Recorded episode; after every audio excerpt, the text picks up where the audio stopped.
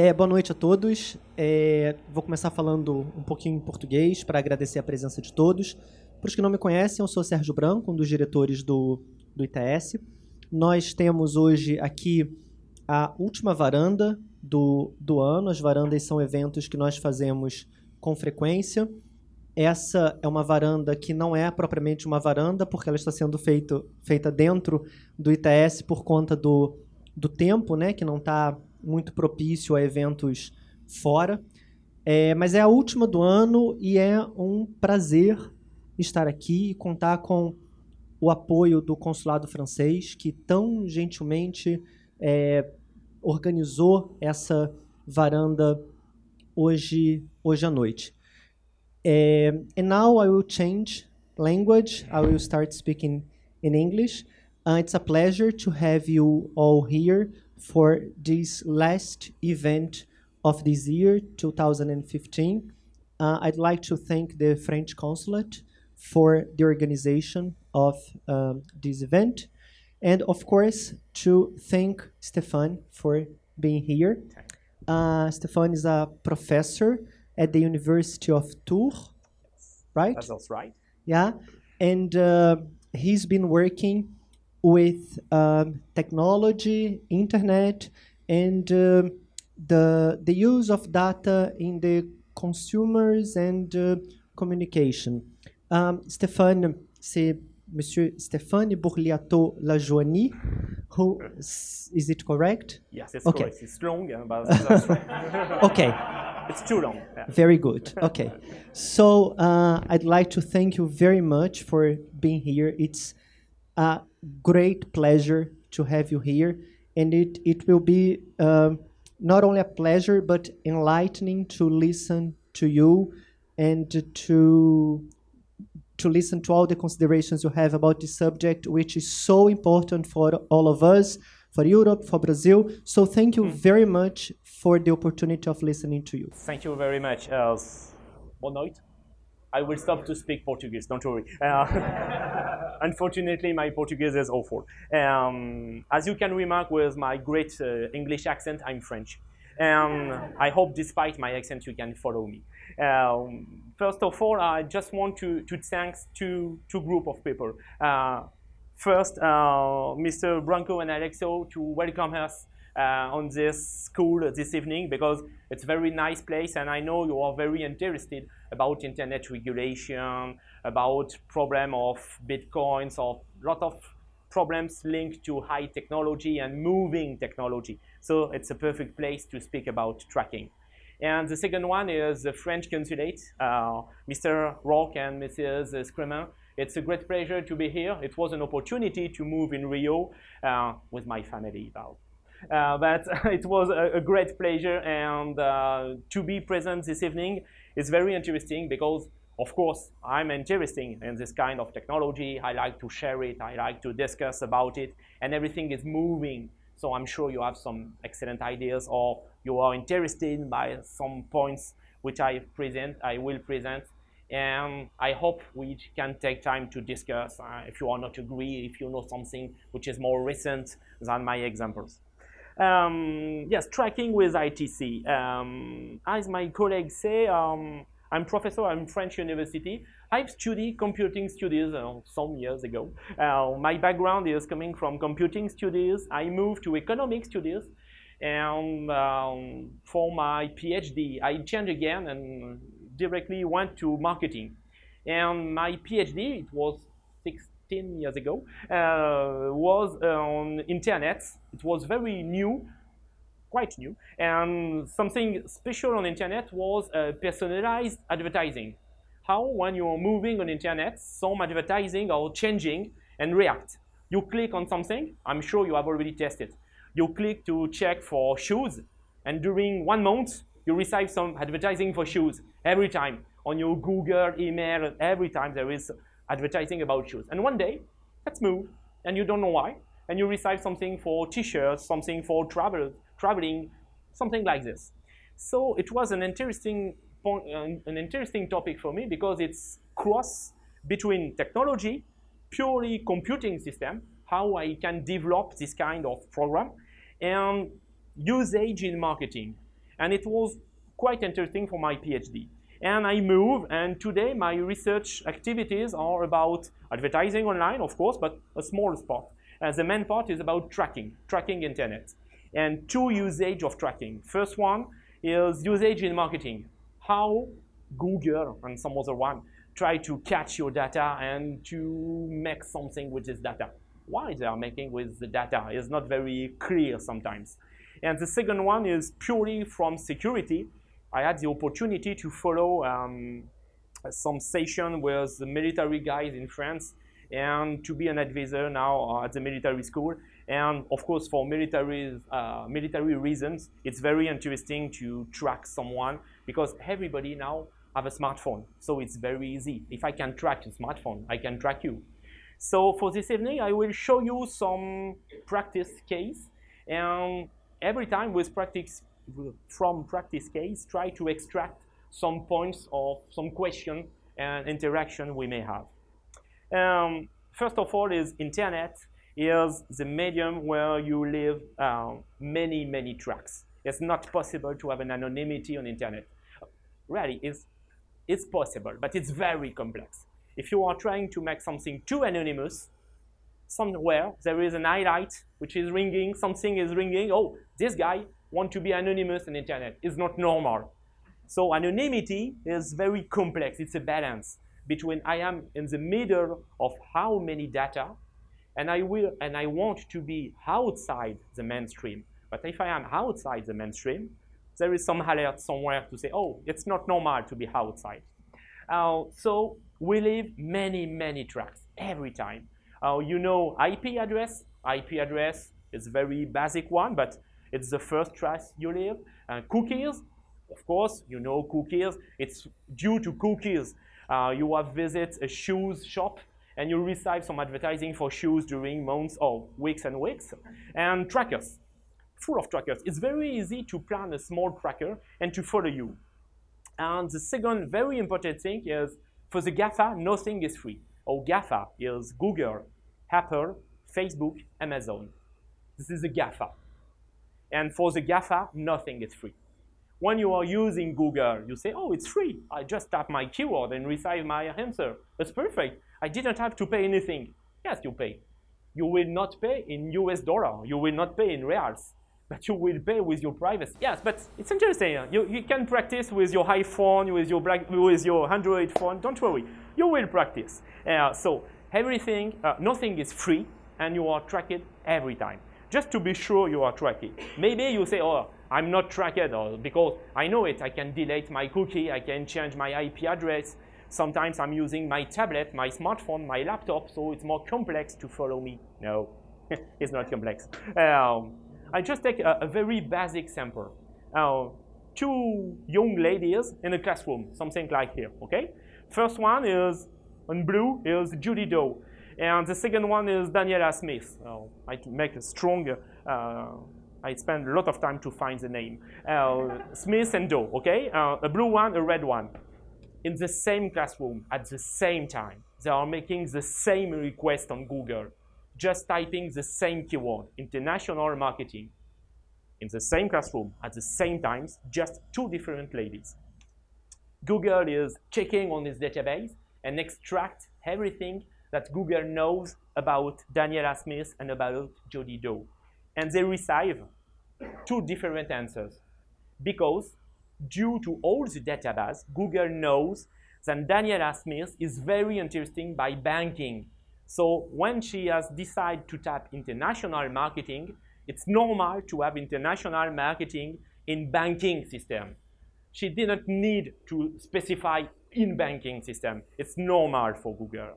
And when Judy Doe type international marketing, it's necessity it's in tourism field because all the past research of Julie Doe was in tourism. So Google knows what is your main interest. It's why when you are using Bing, try to tap international marketing in Bing. You recite everything about international marketing. And you say, oh, Bing is not something efficient. I receive so many answers. I try Google, and Google directly give me international marketing in banking. yes, Google is best. No, Google knows me. He knows me since one year, two years, 10 years, 12 years. So of course, he knows me very well. So he can give me the right answer. For Bing, it's a new one. It needs to start to learn about me and to record everything that I've done. Okay? Do you remember, do you remember what you have made as a request on Google uh, on June 2012, uh, the 4th June 2012 at 2 o'clock. Do you remember what you have done with Google and search engine? No. But Google remembers what you have done. I will show you, and you can extract, okay, I've typed this keyword, and Google has proposed me this answer. I validate this answer or not. So everything is recorded, and nothing is free. And Google is my friend. oh, maybe you say, no, I'm not tracked, because on my cellular phone, I switch off geolocalization of my cellular phone. I used to delete my cookies. I used to change everything. Yeah, yes, maybe. But even if you delete it, even, even if you switch off on your smartphone, you may be tracked. Oh, I've just taken, I'm sorry, but you were my, um, my samples. Um, when you have heard about this presentation, maybe you went on this web page as there is my pictures, so like a poster. wow. Uh, I was afraid by my own pictures. Um, and an explanation of this evening, okay, this conference. And there is a small link, and I say, oh, if you want to know more about my CV, just have to click on it. There was a tracker inside. And on this small address, some of you have clicked on it. This morning, 28 different click on this uh, address. And this is a moving, oh, just to follow the cable. Uh, that start to click on 5 December. And yesterday evening, some of you, they say, oh, tomorrow there is a conference. I don't remember what, who is this guy? Or where is it coming from? Oh, you have clicked it. Eight of you have clicked on it. And if I go deeper, uh, you were just in Brazil. You were in Brazil. 26 of you were in Brazil. One click is coming from United States. It's because Google tests the click before. So it's a Google web server. You can forget it. And two clicks are coming from England. I don't know why. But maybe, maybe you have sent or forward the message to one of your friends in England. I don't know why, but there is two clicks from England. And many of the clicks, oops, many of the clicks are arriving from window. In fact, if you put the mouse inside your know on 28, I think it's something like 20 from Windows. Uh, two or three from Android's phone, Macintosh, iPad. No one is coming from Surface or from Android tablets. And browsers, you are using Chrome, you are using Internet Explorer, Firefox, or another one which is Safari, probably. And you find, where did you heard about the conference? Um, this is the official website for the event. And 47% are coming through the official website. Some of them are received it directly at the UFRJ because probably the event was sent on an UFRJ webmail. So it's coming from a private webmail from UFRJ. And the other one is Unknown. Unknown is directly because you have received it by email and you have clicked directly on the email without going on the website or without a private email like UFRJ. So it's very easy to track someone. Just put some small details and computer never lie. It's something perfect. How many time you spend on internet every day? It's very complex.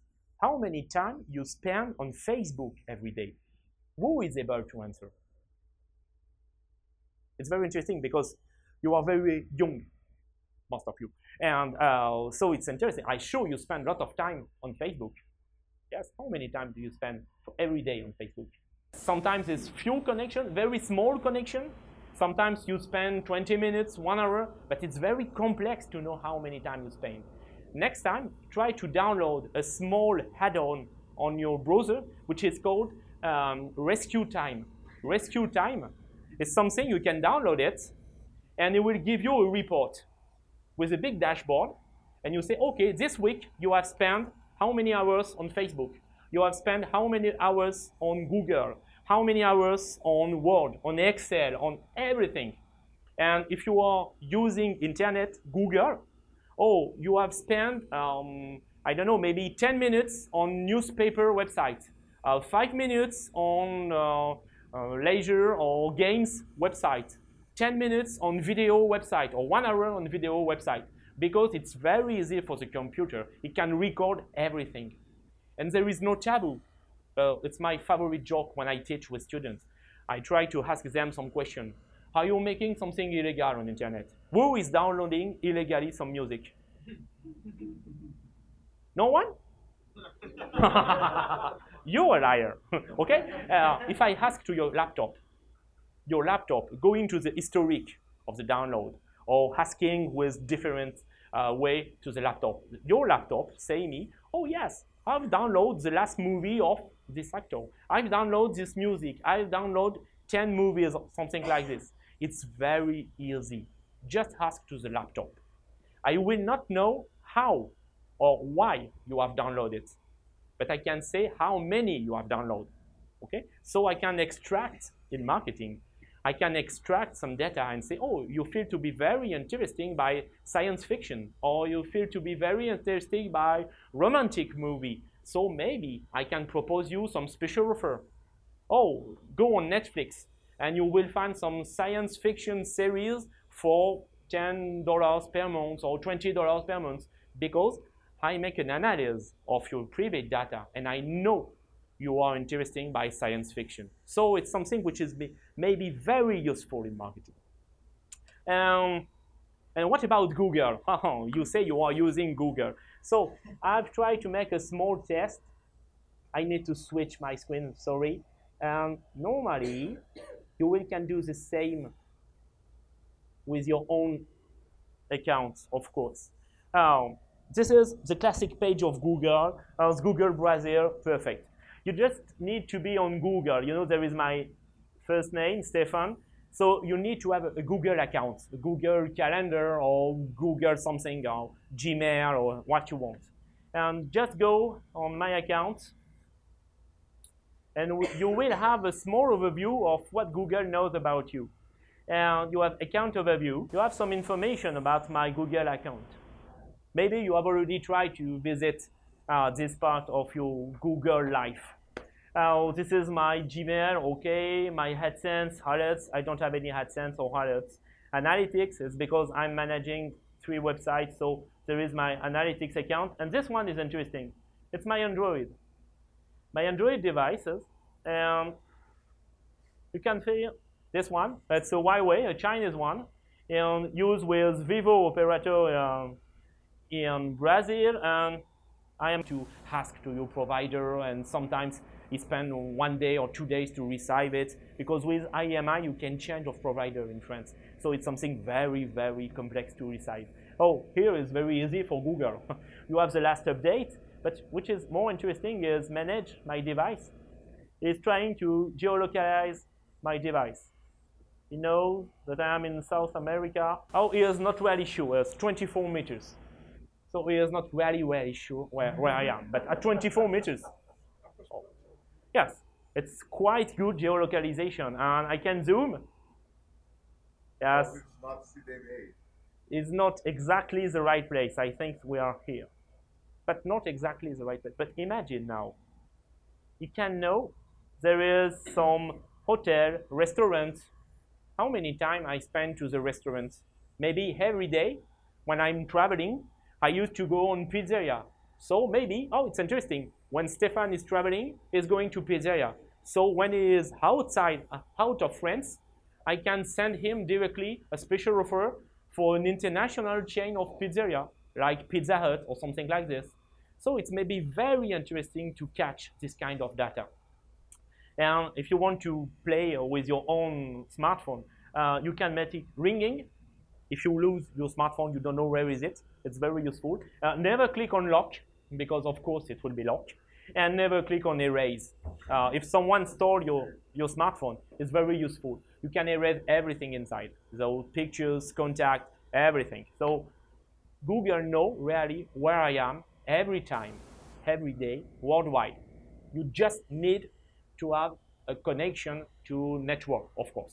If you are in the middle of nowhere, in the desert, probably Google don't know where you are. But it doesn't know, but it can follow you and check where the signal was lost. So you have a high probability to be in this kind of zone. Okay, and just two other points which I, I find it interesting and in marketing is very, very useful. Um, calendars, everything, uh, synchronization, contact, Gmail, you know that every time when you write an email with Gmail, your email is read. It's read by an automat and all the keywords inside were stored and say, okay, he is interesting by traveling, he is interesting by this point, this point, this point. There is some keyword inside. And your keywords inside the mail and the group of the different email address of your friend. Oh, I'm interesting about traveling with my friend Christophe. And I'm interesting to go to uh, skiing with my friend, uh, another one. So it's very interesting for, for him. Um, Location history is very funny too. Location history is every time when you move with your smartphone, everything is recorded. So I moved in France many times. So I went, don't worry, I was not in Syria. I was in Lebanon, it's close to Syria. And in India, uh, and I've just checked two, just to show you, I've selected two dates. It was in 2014, it was in November, and it was on 19. Uh, my ex university, Paris Dauphine. I was arriving at the university at 1.43 afternoon and leaving at 3.35. So imagine, he can put a map of Paris, how many times I move, in which line of the metro, how many time I spend at the university, or in a restaurant, or in a hotel, or in a cinema, in a supermarket, everywhere. Because on Google, there is University Paris Dauphine with the address. So it's very easy to match address of the university, address of my geolocalization. That's match. It's a university. That's match. It's a restaurant. It's an hotel. It's everything. And the second one was uh, 5 November. I think it was on the 5. Yes, I was moving in Paris. When it's long line, I take the metro. And when I was arriving close to Batignolles, I've decided to walk. And you can check. The line is not the same. It's not a straight line. I'm moving and follow the street. So we can know exactly, oh, I spent on Champs-Élysées 45 minutes. So 45 minutes in which part of Champs-Élysées is close to which kind of shop? It was phone. And if you switch off your smartphone, it's not very useful to have a smartphone. So it's a balance. You will pay, not in dollar, you will pay with your private life. And today, privacy is a huge problem on internet. Huge, very huge problem. And some minutes ago, I asked you, uh, do you remember what you have typed on 2 June 2014 or something like that? Uh, hold that. Uh, I just will finish by show you this point. Uh, you can check after location history, you have Play Store, very useful Play Store. If you change your smartphone, you decide to buy a new Android, but you want to have the same application inside, you can go here and say, okay, clone it please. And it will download automatically the same application on your new smartphone. And if you take time to record your password, my Facebook application, I put my name, my log, and my uh, password, and I say, remember my password, it will download your password too. So you remember all your password. And search history. Search history, what I've done since this morning. Today, I make some small research about web image. It's the last one, okay? This morning, I'm trying to pick up some image for this presentation and many things like this. I find um, trying to find the maps on Google Maps the address of the school. And this is my research on the last 28 days. So it's very basic one. But which is more interesting is remove search history ATM. And if you are going on this part, you can know exactly what you have done, date by date, time by time. And you can go back very, very easily. Uh, for example, today at 11.55 EM this morning, I make a research about um, connecting um, wearable technology. And I find this pictures. You will find the same pictures in my next slide. Uh, and I download it. So everything is recorded. What you have made as a research two years ago on Google, you can find here. It's very easy. Google say, hey, it's normal. You, I'm sure you have already tested. You are spending some time on a computer classroom and you find a very interesting website. Oh, this website is crazy. It's very interesting. I don't have any paper. I don't know how to remember it. And one week later, you say, oh, I forget this website. I don't know which website, which website it was. Google say, oh, don't, don't worry. You just need to go at this part. And I can give you the exact address of the website. But in the other hand, he knows everything. My Google account was created in 1999. He remembers everything about me since 1999. You imagine, it's more than my old friend, maybe more than my wife. He knows everything. My wife maybe not, she don't know everything. but don't try to tell it. No. okay, so of course you need to be connect. You need to have my own password. That's normal. It's the beginning of security. Yes, but not.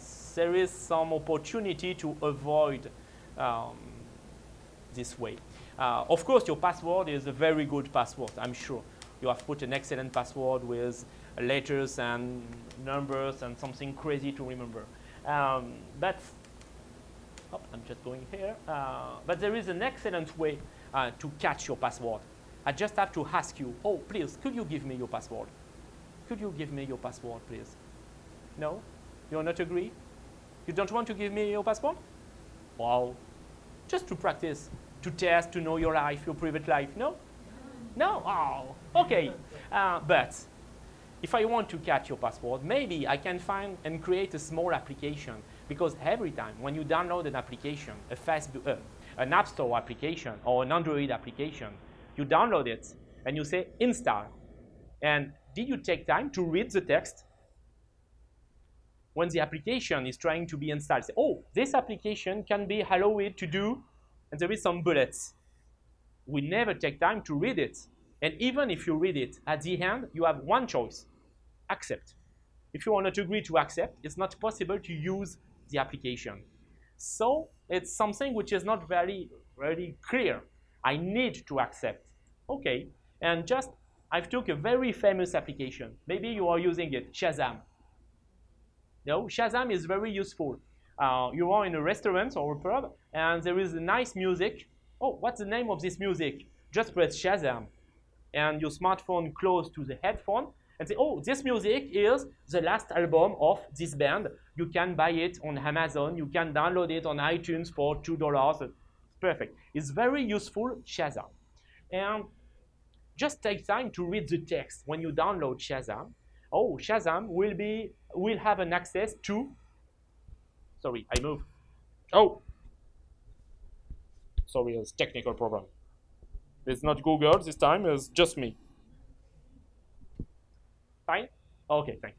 Um, so Shazam is very useful. And when you download Shazam, Shazam will be allowed to do, and there is a list. I just make a copy of the list. Oh, Shazam can have an access to your identity. Oh, my private identity, Stéphane Bourliataux Lajoinie. Uh, why? Uh, find an account on the device. Or oh, okay, maybe it's a Shazam account to receive something, to buy something in Shazam. Why not? Contact. My contact. Oh, number, phone number of my friends or email of my friends. Why? Uh, find account on the device. Yes, on my device, I have a Facebook account. I have a Google account. If it can find an account, it can find a password as the same way because my password is recorded on my cellular phone. Location. I just want to know the name of the band. Why is it need to have my location, GPS location? So GPS, if GPS is switch on, and if GPS is switch off, just through the network, telecom network. So it's not so good. Without GPS, my GPS was not activated, is 27 meters. Imagine if I am using my GPS, is 1 meters, 2 meters geolocalization, very fine one. Read phone status and identity, uh, why? Read my photo, my media file, okay, my photo my video on my own smartphone. Modify or delete the content of my USB storage, there's my SD card inside. Read the content of my SD card, or with the content there is maybe there is some pictures of my daughters of my private life. Ask again. Use the microphone, record audio. Yes, record audio because I want to recite the name of the band. So this one is normal. Device ID, okay. Read phone status, no. Download file without notification, okay, it's very fine. Receive data from internet, normal. Vibration, why not? Access Bluetooth, I don't know why. NFC, you know, NFC is without contact. When you decide to pay or when you decide to do something. It's like on the metro. If you have a, a, a prepaid card on the metro, you charge it with 100 reals and you just have to put it is without contact. So you can activate it on your smartphone. Why? Just to catch some information about the band. Uh, Bluetooth, pair with Bluetooth, so be connected by Bluetooth. Uh, synchronize, uh, send some broadcast message, create account and set password. Oh, very interesting, set password, perfect. Um, synchronization on and off, we can switch without my agreement. With Google service configuration, that's perfect because there is my Google account, my Google password. So this application can have a full access to my Google dashboard, all my requests, all my movements, so geographical movement, everything. Um, change audio setting, full network access. You have your private Wi-Fi at home with a huge key, uh, security key on your box. You can have a full access to the security key of what you want. So it's very easy to find some application like this. And not a dangerous application is Shazam. It's normally something quite safe. When you start to download it, it's not possible to say, oh, I don't want all this block. It's not possible. Accept it. Now, if you are using the last Google system, operating system, which is Lollipop, Google 5, and they prepare to have Google 6, uh, you have the opportunity to switch off some bullets. Not all of them. But for some of them, when you create an application, you need to propose, oh, I'm agree with this point, I'm not agree with this one. But it's quite complex. You need to go on parameters and parameters of application and private application and privacy. So it's very, very complex. For many users, it's not possible to do this. Usage in marketing. For example, with Facebook Insights, Google Analytics, you can know about everything about your fans and your visitor. Um, you have something which is very interesting on internet. You have the Google uh, Analytics Academy. It's free. You can learn how to use Google Analytics and you can pass a private certificate of analytics users. It's very, very interesting. It's free video, something like 20 or 22 hours of learning. So it's a huge program but you will discover a lot of things about Google Analytics and how I can track all my visitors. Um, on Facebook Insight, if you are managing a web uh, a page on Facebook, uh, you are a community manager, you can know a lot of things about all the fans of your page. Of course, you need to manage Facebook page or Google. Uh, for touristic uh, marketing survey, as I said at the beginning, I was uh, from the University of Tours. Tours is close to Paris. This is a region full of castles.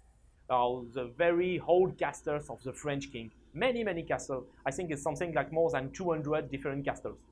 Every time you take your car, 10 minutes driving, you have a castle, another one, another one. So full of tourists. And touristic um, departments want to know uh, how tourists are visiting the region. Did they start by this castle, or castle of Chambord, and next castle of Chenonceau, and next castle of Amboise, or did they make another uh, trick, uh, another uh, trip uh, through the castle? It was very complex because if you are going to the railway station and catch tourists and say, okay, you have spent one week in this region. Do you remember which castle you have visited oh yes, but it was on Monday or maybe on Thursday. I'm not sure, maybe on Friday. It's very complex. What we have created, it's a small application, a free application. Visits the country with the beautiful caster. Download it for free, and you have a small explanation of all the casters. It's free, but you will pay. I will collect all the data of geolocalization. So when you are using this application, I can receive, receive directly the data and say, okay, this family was on Monday on this caster. On Monday afternoon, they have moved and visit this museum. On Tuesday, they have went in this castle and, and more and more and more. I don't have to ask anything to the tourist. Just ask to the smartphone. They are very happy because application was free. But now try to translate it and to adapt it in your life. Maybe you are using TripAdvisor application. It's free, but TripAdvisor catch all the data when you are moving. You are making some tourists, some tourism. Of course, everyone is doing the same because for a touristic marketer, it's very interesting to know how you are moving, how many time you are spending in different place. In Rio, there is a free application, Visit Rio how many time I spend on Copacabana, on Corcovado, on Lapa. It's very interesting. Oh, I prefer to be uh, on Copacabana during the afternoon or the morning. In Lapa, close to the museum, did I went to the National Library? It's very useful. So don't ask anything. Just ask to the laptop or ask to the smartphone. And the second usage is in security, to track someone, of course. It's very, very useful. Uh, you can know who, where, when, how long, as I show you. The main problem is not to track someone, is to know who I need to track. This is a problem because, of course, when I talk about purely security usage, it's not like touristic. My tourists are very happy to download for free an application.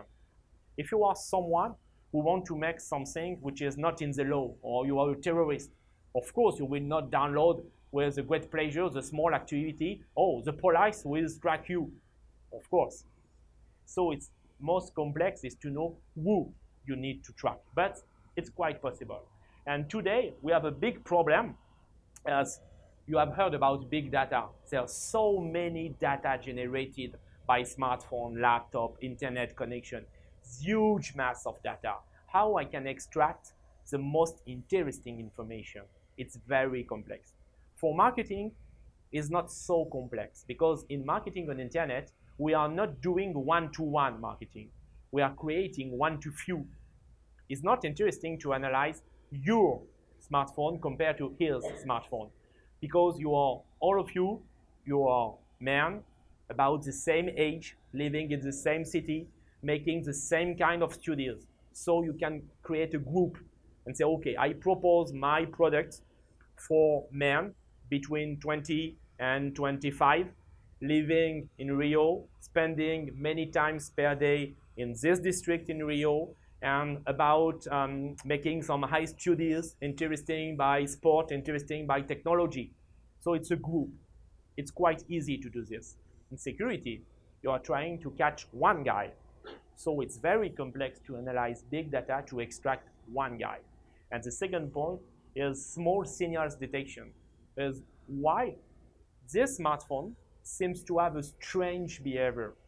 So maybe I need to track this one. So detect the small signals is today the next challenge for security with smartphone or with internet. It's not complex to catch data. It's complex to catch the right data. And small detection of small signals is something emerging, not emerging, it's something at the beginning and increasing very, very rapidly. It's the next one of the next challenge. And I just finished in, in two slides. Uh, next generation of tracking, haha. Uh, maybe you have heard about uh, is iBeacons. iBeacons is fine geolocalization. Uh, geolocalization with my smartphone, they can know uh, I am in this building, but they don't know exactly where in the building. They don't know uh, in which floor. With beacons, it's quite easy. You can put some beacons that cost something like $1 for one beacon. You can put some beacons, a small block like this, everywhere uh, in all the school. And I can follow you. Oh, you are in this room, close to the window, or you are in another room, close to the lift. It's very easy. It's used on a shop. Imagine a huge shop. Um, I saw a brand, uh, see, oh, you have one. Perfect. Oh, yes, this small thing is nothing. You can put it like this or on a table. It's very easy. Imagine on a shop. Uh, for example, I saw the brand uh, C&A. You know, it's the clothes brand. Imagine inside C&A, you put 10 or 20 like this. Very cheap and easy to put. I can check if you are close to the shirt or close to the trousers and how many time you spend in front of the trousers. Maybe you leave, uh, you left, okay? 10 minutes after, you co come back on the shop again in front of the trousers. Maybe you are interested by the trousers, but some, something block you. Maybe the price, maybe the color. I can send you directly an advertising on your smartphone and say, oh, there is a special offer just for trousers, 10% discount. Very easy because it's fine geolocalization. Not very expensive, very powerful. There is some supermarket, especially in India, when you arrive and say, oh, switch on your smartphone on Bluetooth and accept to receive some push information. And you will receive 5% discount or you will receive something for free. And try to incite you to use this technology. Very easy and return on invest is quite interesting. And maybe something which is totally crazy is Internet of Things. Everybody, everything today can be connected. This one, uh, I find it very interesting because it's a little bit crazy, uh, but interesting. Uh, it's a fork, a special fork. We can analyze how many times you put the fork on your mouth and say, oh, you are eating too much. And, oh, someone is interesting. Yeah. Imagine Google will know rapidly how many pasta you can hit. it's crazy. and it's directly linked to your smartphone and say, okay, you spend 10 seconds to hit. You hit too rapidly. It's not good for you. Maybe you need to take time or you need too much or something crazy. And the last one is this one. It's a small uh, ring you can put on your hand. And this one is the French insurance, French um, life insurance, uh, not life insurance, um, health, French health insurance. And this health insurance propose, if you are one of the, of the first 1,000 to subscribe, you will receive for free a ring, a connected ring. And this ring can catch your heart rate, your temperature, your blood pressure, a lot of things about your physical parameters. Send it to your laptop with a special application and send it to the health insurance. At the end of the month, if you are good with a positive way, you will, your price of health insurance will decrease. If you are not good with yourself, oh, your pressure, blood pressure is very high. Oh, you never work. It's not good because you need to work at least 10 minutes per day. It's good because due to your age, due to your weight, due to something. Oh, you don't have a positive behavior. So you will pay a penalty because it's more risky to have an insurance with you. It's crazy. It was a success. Everybody was very happy to receive for free a small ring. But for free, yes, but you have paid. They can know everything about you. And it's through Google. So Google know about my health now. And today, if you want to buy this kind of product, you are compatible with iPhone system or compatible with Google system. This is the two main uh, standards we are emerging for connecting uh, internet, um, internet of things. So just for conclusion, uh, for the GAFA, uh, the GAFA now are more powerful than states to track you. Uh, if the Brazilian states decide to say, okay, I will track all the Brazilian citizens, you will say, no, it's my privacy. I don't want to be tracked by my government. But Google track you, and you are very happy to do this. You download it and say, okay, I'm very happy, I'm agree. Okay. Um, we pay. Uh, you don't pay in dollar, but you pay uh, in private life. Privacy is very important now. Data analysis is fundamental, but the main problem is to select the right data or the right man to follow. And IoT will be the next generation. Everything now, if you type IoT on internet, you can find some shoes connected if you are a runner uh, it's crazy. two years ago, you have the opportunity to start to show some runners with an iPhone on their arm and a small application to help them. Today, I saw in Copacabana runners with special shoes. And there is some captors inside the shoes, some sensors. So it's an opportunity to test the pressure when they put their feet. It's crazy. So you can increase yourself, but you are agree to share your private data because you can increase something. So nothing is free on internet. Nothing, nothing. And track someone, yes, it's possible. The main problem is to choose. And just for conclude, if some of you want to go in more research paper, because I've tried to make some something very um, without research, uh, today, well, maybe one of the most interesting research about privacy is the privacy paradox. As at the same times, I want to keep my private data for me, but I'm really happy to download many applications and to put all my password and remember my password on the application. I need to use it to be connected, but at the same time, I want to manage my privacy. I need, I want. it's a big problem. this is the main paradox. Um, preserving privacy in mobile environments, they talk about IoT, they talk about all the new system of tracking. Um, this one, which is maybe in, in consumer behavior, which is one of the most famous, the TAM model, uh, it's how technology is accepted by consumer with two main points. Is easy of use. Technology need to be easy of use, and the tracker is very easy of use. And technology need to be useful. If it is easy of use and useful, you will adopt it very rapidly, and you will be quite dependent of technology. And the small one, but it's in French, is one of my colleagues I write something which is little bit technique uh, about uh, tracking. It was very interesting. But don't take time to take pictures. I will send you the, the slide. That's all. I hope you are not totally paranoid now. Don't worry.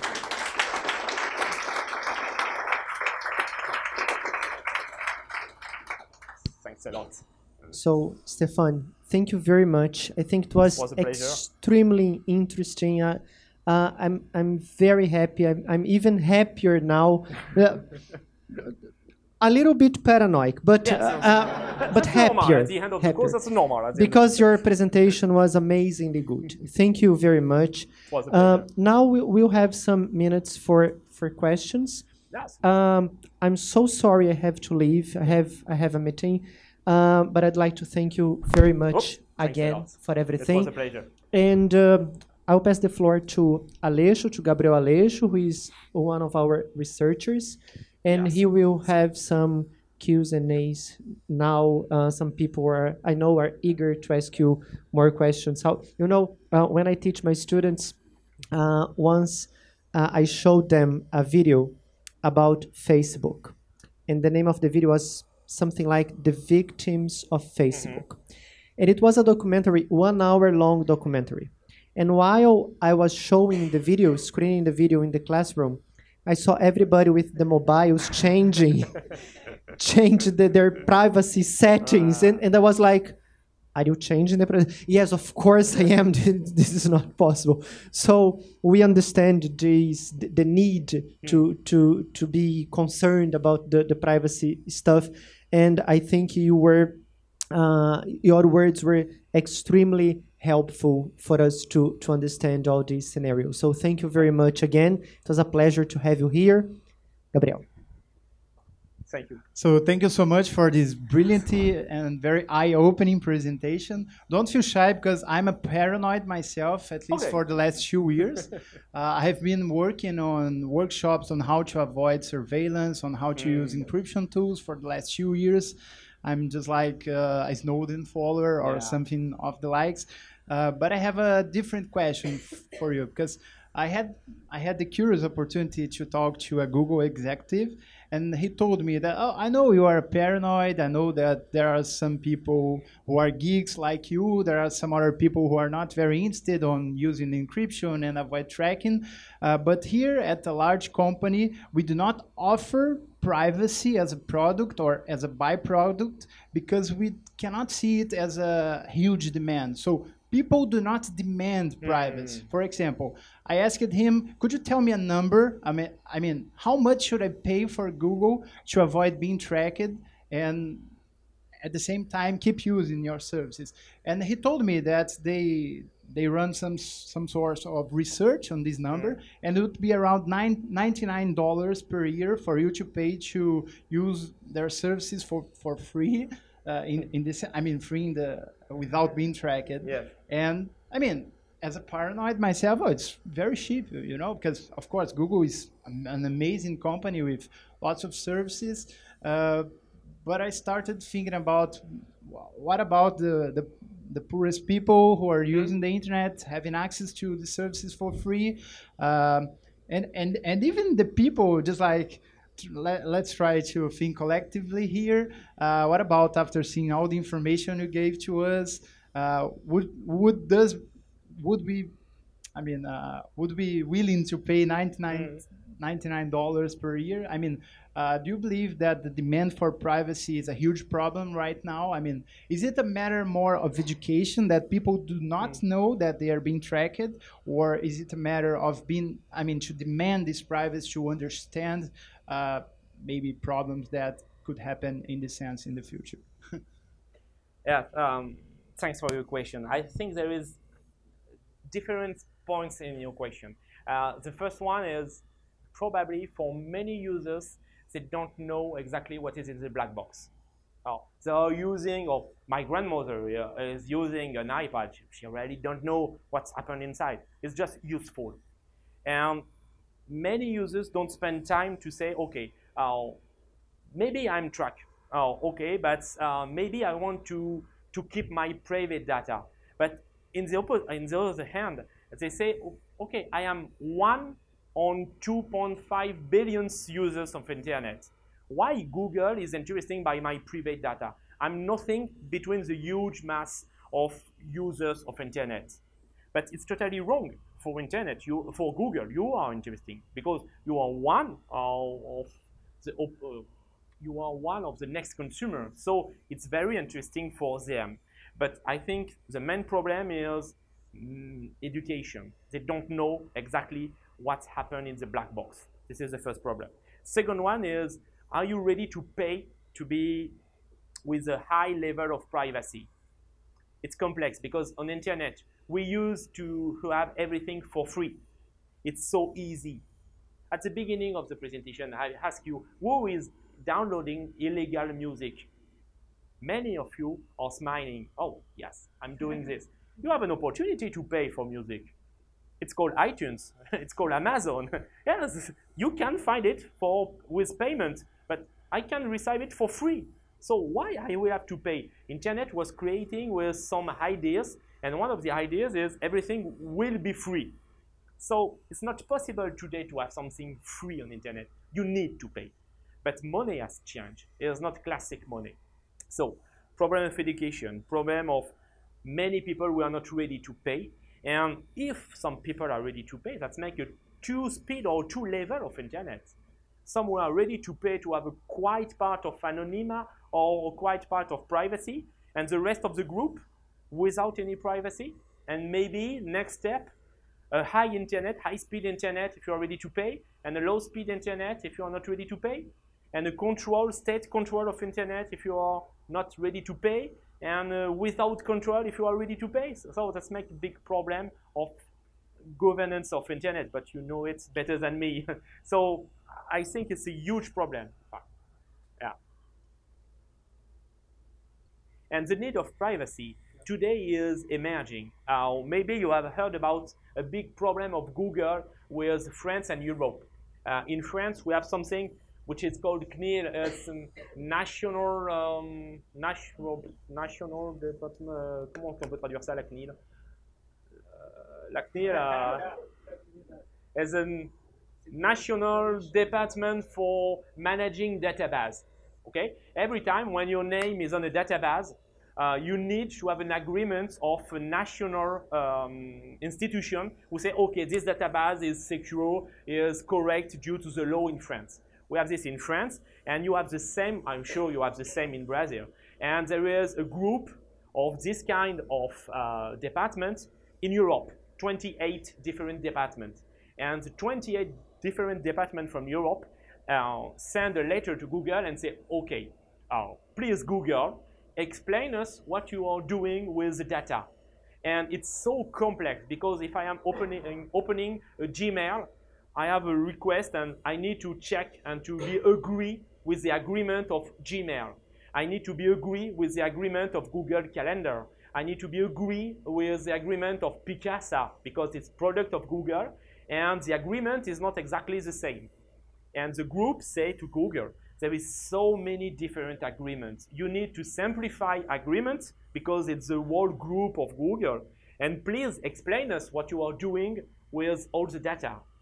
And Google say, oh, dear European uh, Commission, it's very pleased to send me a letter. I'm doing what I want with the data because I'm an American society. If you don't want an European guys use Google, explain to your citizen that they don't have to use Google. It's not possible. It's not possible. So if you want to use Google, you need to be agree with the Google agreement because Google agreement respects the American law. So it's not a problem due to the Patriot Act, due to many, many problems inside or many details inside. But if you want to use it, it's an American product, you need to be agree with it. But you can use something else. Use Bing. No, it's a joke. Uh, no, but we don't have any choice, alternative choice. It's the main problem, I think. But I think the beginning is problem of education. And I saw with my daughters, today at school in France, they have some course to explain how to use internet. Which kind of data I can put on my Facebook page. Which kind of data I can put on my private website or on my blog. Uh, if I don't know someone in Facebook, I don't have to accept to be in link with him. It's very important. And today, it's really a problem of education. And it was an opportunity for the young teenagers. But there is a group of teenagers, maybe it's too late for them now. And you know how, how you, you can find, type the name of someone on Google and you can pick up some old pictures. It's very funny. In France, it's something very funny for politicians. You type this politician and two years ago, five years ago, 10 years ago, this politician was a student and as every student he has make a party or something like this, they say, oh, it was this famous politician now. It's very, very complex to manage your public life on Google. On Google. So uh, just one more question before giving the floor to the audience. Uh, what do you think is should be some sort of the right balance between the government action and the user action in in this specific sense? I guess many geek users, at least um, talking about myself, uh, we are a little bit upset of the reactions of the government mm. regarding surveillance mm. because we have you know these large private actors abu abusing their power to track and and practice this mass, mass surveillance uh, with all the information they can gather and in the other hand i mean the government uh, take the American case, for example. You know, the, I guess they, they like a lot that Google and Facebook are tracking us all the time because uh, they can pick up all this information and compare it with databases to not only to solve crimes but to do any sort of human rights and liberties violation right now. So, uh, do you believe that the government should uh, we should expect the government to react in, in different ways from now on because at this point they are just we are under surveillance from their side. And what about the user action? I mean, we have lots of encryption tools. Of course, they are a bit hard to use for uh, the average Joe, but uh, do you believe that we should encrypt more? I mean, uh, stimulate more, or maybe the government should do better yeah. its business? ah, it's a second complex question. well, no, um, even if I am working with military guys, I'm I'm really sure there's no way for the government to to make a regulation by the government. It's not the right solution because internet is not a classic media like press, TV, or something like that. It was created by the users for the users. So maybe I'm a dreamer. That's my other problem. Maybe I'm a dreamer. But uh, the only regulation need to be from the users.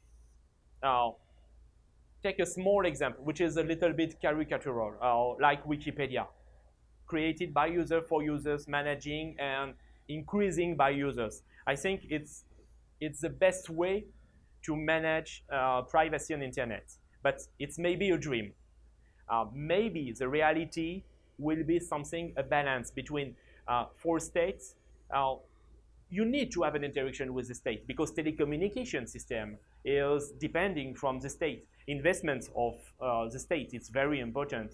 And some national company of telecom are very present. In France, we have Orange, which is an old uh, telecom system coming from the state. So it was an actor very important. But I think uh, maybe the states just have, the government or states in large way, uh, just give the main line. But the regulation need to be by the users. But it's so interesting for a state to control internet. Because today, everything is through internet. You're watching TV through your internet, uh, or listening radio, or sending your email. Last time you have sent a, a post letter on a paper. It was a long time ago and buy a stamp and put it on a stamp, uh, put your stamp on the envelope and send it. Not for the administrative reason, just to write to a friend. It was how many years ago? Today, when you want to discuss with one of your friends, send an email, make a Skype or SMS or Twitter, something like this. So it's so interesting if you want to control um, population.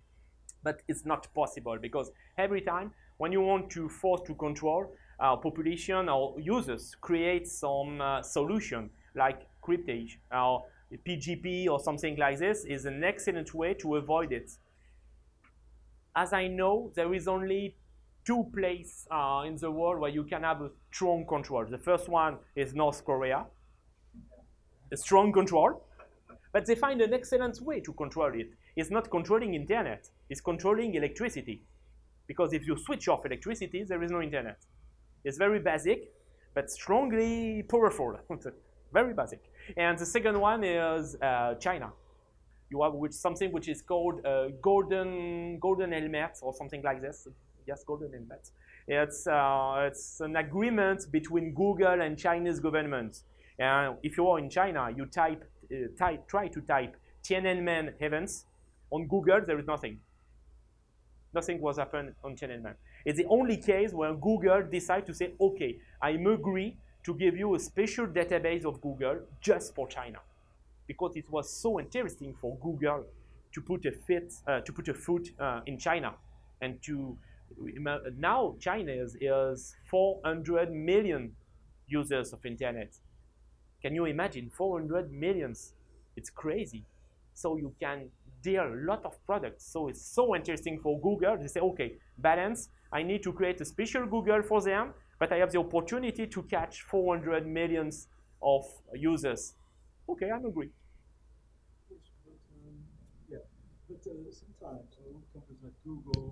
Uh, do you just need to use the microphone because we are recording? Oh, maybe. That's fine.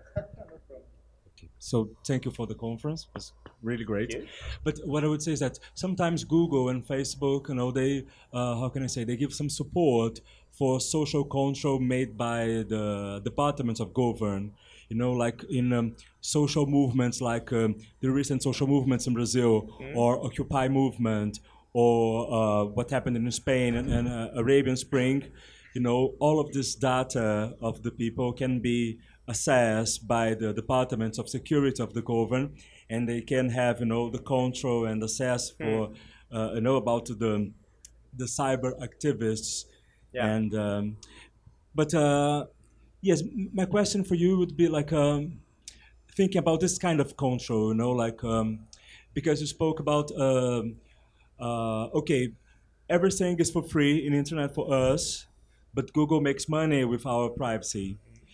Uh, and um, this activity inside of the system that look for okay so i know your profile about the, the, the, things you like the place you go so i can offer service products for you but this contact is made just inside of the company or google contact other companies other institutes or departments of govern, because um, uh, in this case, you know, uh, your privacy is, is really opening, Yeah. is really open. You know, it's not just the, Google knows everything of you, but everybody knows everything of you because Google send information about you to different companies and uh, and for the government. And um, I, I was in another conference about uh, uh, cyber activism and social movements, and uh, um, the professor said that uh, because okay, you, you send a private message on Facebook or in your Gmail, but what you write, what you type in the in the net uh, does not belong to you; belongs to the company. So if Google or Facebook, you know, wants to, to sell your information or give your information for, you know, some department, some some government, okay, it, it belongs to me. It doesn't belong to you. yes. Sorry. Uh, thank you for your question. um, for information about privacy extract by Google, okay? So Google knows a lot of things about me. Google will not deal the profile of Stefan. But Google have a special advertising department. And Google is able to contact uh, Pizza Hut, for example, or McDonald's, and say, okay, if you are interested by a group of guys between 40 and 50, uh, moving twice a month uh, in this country, this country, this country, uh, I can send, I can catch your advertising and push the advertising on their own laptop. But McDonald's will never know who I am.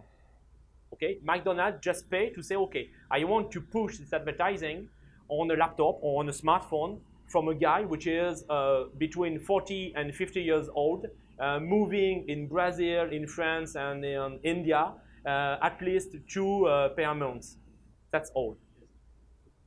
Because okay, he says okay, some group of guys like this, but they can say like uh, these guys are from Anonymous, and they make a protest in the streets, blah blah blah. Yes. They can do that too. Yes, because but in this case, it will not be uh, sent to McDonald's or a private firm. It's sent to a government. A government can make a request and say to Google, okay, I'm looking for activist or someone, extract information. And especially, uh, you know, Patriot Act. Patriot Act It's the opportunity for the American states, American governments to check any kind of information in any kind of profile. For example, uh, you are using Dropbox and Gmail. According to the Patriot Act, American uh, government can read your Gmail or can extract data from your Dropbox without your agreement because Dropbox and Gmail are American products from American firms. So they need to, to be agree with the American Patriot Act. But in Europe, we have European Defense Act. It's the same one. And today something is emerging, which is cloud, because all these products are cloud computing, or Dropbox, Gmail uh, is a cloud. Is sovereignty cloud. Sovereignty cloud is, for example, a cloud computing, uh, like a Dropbox, created by an operator in Brazil, for I don't know Vivo or someone else, according to the Brazilian government, and with data center in Brazil, and communication will only stay in Brazil geographic area. So I'm a firm in Brazil. I want to keep my data safe without intrusion of government from um, United States or government from Europe. I want to have a sovereignty, a national cloud, and many, many countries now are creating some national cloud to be sure that it's not possible for Google or for someone else to check in the data without your agreement. Yeah. Yes. I, I would like to take the opportunity to put a question Yeah, of course. in terms of, uh, for me, uh, there is no difference between private and public information. Yeah. That's my point. I, I, I considering that all the discussion uh, involving cloudings and information in general is about information, yeah. right? And uh, uh, the problem is that we have the society, we have the state, and we have the private interests. Mhm. We have a lot of stakeholders uh, in, in this game, right? Mhm. Uh, uh, in my vision, uh, for example, in, in the case of states, uh, a terrorist act can be used to increase the level of control and access to privacy, right? In general, Mhm. since Foucault, Yes, exactly. right? So there is nothing new, just provocation. Yes, maybe. Maybe we can read again Foucault and uh, Tocqueville, was the paradox of Tocqueville. More you put some military guys in the street, maybe it's more to be safe, or maybe it's more between situation is risky. There's two ways to see the same thing. And maybe when you have some terrorist act, uh, it's an opportunity for some states to increase uh, governance of internet. Maybe. For example, Yeah. now you have election in France. Hmm? You have Le Pen. You know that. yes, it's every time nothing is really black or white. So it's always an opportunity and someone can try to catch it, of course. But it's why I think it's important to have a regulation by users. Because it's important. Users can say, okay, uh, this level, it's normal. I think everyone is agreed to say, okay, if there is some terrorist attack, or use internet to react from terrorists. Okay? Why not? but I maybe not agree to share my privacy. And where is the limit, the balance between? I don't want to have an internet like in China. Because I don't want, when I make a research on Google, to say, oh, nothing was happened in Tiananmen. It's strange. But in fact, in reality, today Google is managing reality for me because Google knows me. And when I type international marketing, he proposes me international marketing in digital marketing. So Google is not totally um, open mind, is trying to change reality just for me. But where is the balance? Maybe one day, if I find that Google just give me some kind of answer, I don't want it, I would change and go to Bing or change my or delete my Gmail address or delete my cookies or change something. I have the opportunity to move. I think the main problem is not to be tracked. Is do you know really what is tracking? I think this is the problem. When you say there is no private or public information, there is just information. Maybe in your case, okay. But for many users, they don't know they are, they are being tracked. And all the data are collected about us. I think it's the main problem. It's coming from education. Now, on my Dropbox, I put my slide. I put my research paper. If someone is hacking my Dropbox for my course, okay, great. Take good time, guys. It's not a problem. But I will never put uh, pictures of my wife or my private life because I don't want to find this information on the network. So privacy is something which is very, very complex. Try to read the paper about paradox, uh, paradox of privacy. It's very interesting. There is no something very clear. It's white or black, and privacy is here. No, privacy is shape of gray. Uh, that's varying from different people, different moments. In France, we were very afraid by the terrorism attack. Perception of privacy has changed totally. Today, it seems to be normal to have a control, an ID control by military guys in Paris. Some years ago, you say, oh, in Paris, we are not in, it's not the war. Yes, but today, it's, oh, it's for my security. Yes, of course, without problem. So perception of privacy, of security is something very moving. So uh, unfortunately, we are running out of time, but we Yeah, have sorry. time for one last question and then the closing remarks. Okay, I will try to make a short answer. It's only a curiosity, but I'd like to know if uh, the deep web is really controlled also, or is there any tracking existing on the deep web? Ah, those deep web, uh, yes, uh, it's a, uh, everybody know what is deep web? Yeah, uh, it's, it's quite complex uh, because normally deep web you, you don't find a Google of the deep web. Uh, you need to have some special entrance, and if you are on the deep web, you know why you are here, and you are using something to avoid to be tracked, like your Tor or like Tor browsers or things like this. So it's very complex to track deep web. As I know, there is not automatic system to track deep web. There is automatic system to track classic web, but deep web, no, is um, uh, human tracking. There is some guys in security service tracking on the deep web. But arriving and there is, as I know, there is no automatic system to track the deep web. It's very complex because it's huge web. Uh, more important than the classic web. So it's very complex and normally you find some guys who know really how to crypt, how to protect their privacy. So it's something really, really uh, special. But security services are going on deep web, of course, because it's normal for them or interesting for them, but with comma between normal and interesting because it's not so normal or so interesting. Yeah, sorry. So thanks, Stefan. It was a great Thanks a pleasure to, to have you here for for this presentation. I hope you guys have enjoyed this uh, this conversation. Uh, in addition to the drinks and to the snacks you had previously, and uh, it was a great opportunity for us to discuss uh, the issues of uh, surveillance, tracking, and and so on. Feel free to come back. You are always welcome here at the ITS. So we was an honor to have you here, and hopefully we can keep up with this conversation uh, in a in a little while. So thanks for that. Uh, só queria pedir uma salva de palmas para o nosso palestrante.